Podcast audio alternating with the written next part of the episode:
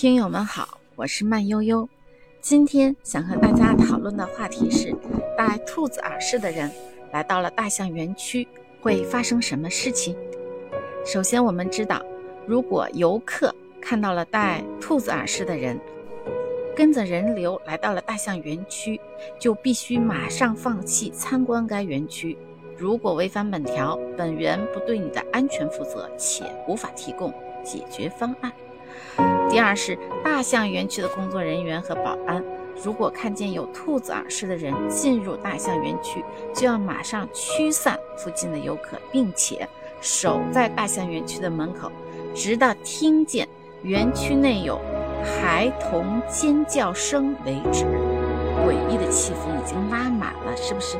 我们现在来推理，对游客的安全造成威胁的是什么呢？是戴兔子耳饰的人吗？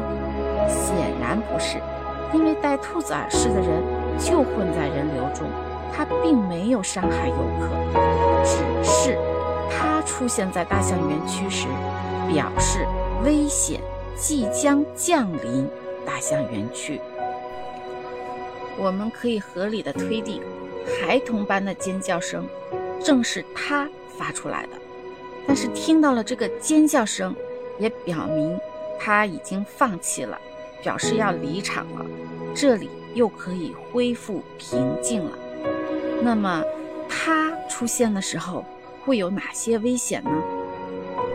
戴兔子耳饰的人独自在大象园区时会遭遇到谁的攻击？大象园区的保安说：“兔子会吃人，戴兔子耳饰的人不会。”树荫会吃人，修剪树荫的人不会；大象会吃人，看大象的人不会，不看大象的人也不会。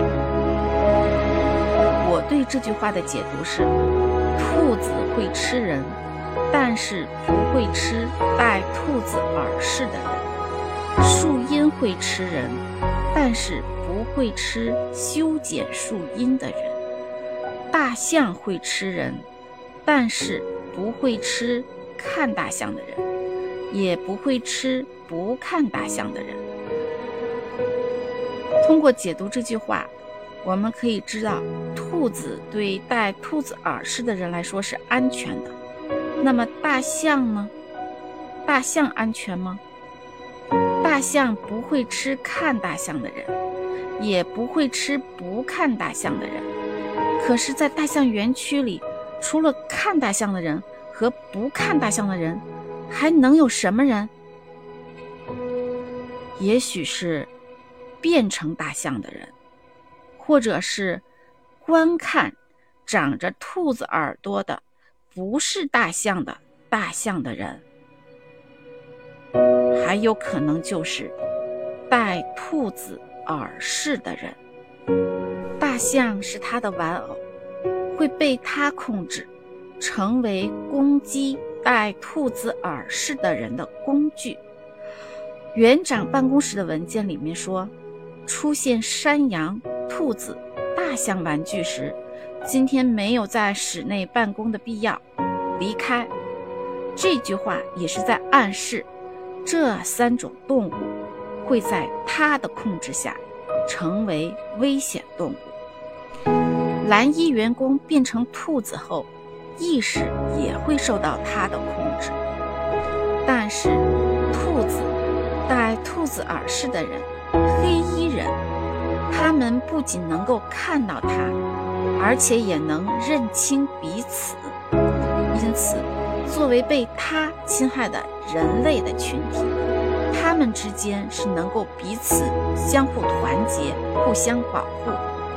所以，海洋馆门口张贴的告示，对黑衣人说：“确保你所在的任何位置都有兔子，逃跑的兔子，兔子周边玩具，戴兔子耳饰的人，或者饮料店的兔子血。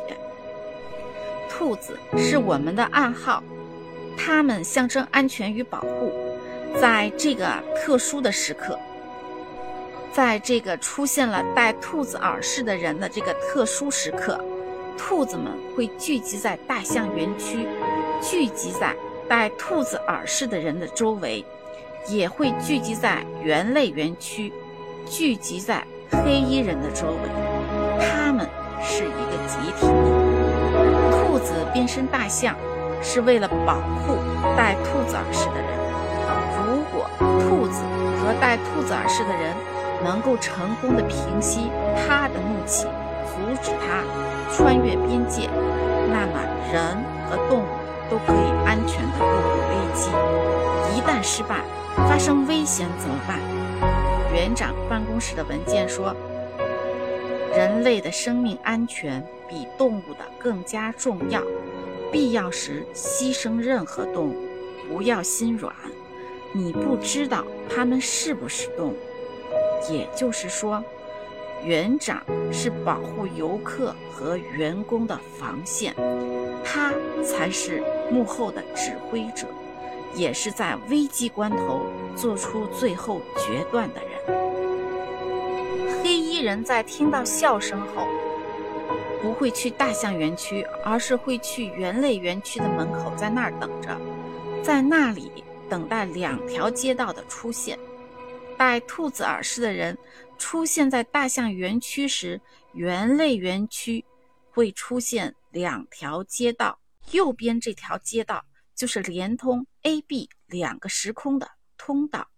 黑衣人找不到动物园的出口，一直在迷路，很可能就是因为他的意识被困在了 A、B 两个时空的交汇处。他们需要从右边的街道走出 B 时空，回归 A 时空。